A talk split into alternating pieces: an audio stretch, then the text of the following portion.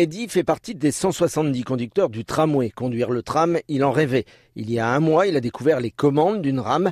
La marche à blanc, c'est une nouvelle étape, la dernière, avant d'emporter des passagers. Eddy Janin. En fait, au tout début, euh, j'ai eu un petit peu une appréhension par rapport à ça, parce que c'est quelque chose de nouveau pour moi. Je n'étais jamais monté à bord même de l'ancien TVR, j'en avais jamais fait. Tout s'est bien passé. J'ai pas eu d'appréhension particulière par la suite. Il fallait s'habiliter avec les commandes, avec les boutons, avec euh, plein de choses, mais euh, il est magnifique à conduire, il est très souple, il est agréable, en espérant qu'il va rester comme ça un long moment, mais oui, on se plaît dedans, il est très très bien. Cette marche à blanc est donc capitale pour les 26 rames livrées par Alstom. D'un bout à l'autre des trois lignes, mais aussi aux arrêts, rien n'échappe au poste de commandement dirigé par Gilles Fremanger. On a un système vidéo qui couvre l'ensemble de la ligne tramway, 192 caméras avec un mur d'image euh, actuellement de 6 mètres euh, par 3 mètres. On peut intervenir à tout moment, bien sûr. Le conducteur nous prévient d'un dysfonctionnement et en fonction du dysfonctionnement, euh, nous on a tous les outils sous système de supervision qui nous permettent d'abord de déterminer, d'analyser, d'intervenir à distance. On est le lien avec les conducteurs, donc on s'entraîne sur la marche à blanc à tester nos procédures, que tous les régulateurs puissent être formés à tous les sous-systèmes qu'on a qui sont nouveaux euh, et il y en a beaucoup. Si la marche à blanc est efficace, dès le 27 juillet, un tram passera aux arrêts du centre-ville de Caen toutes les 3 minutes.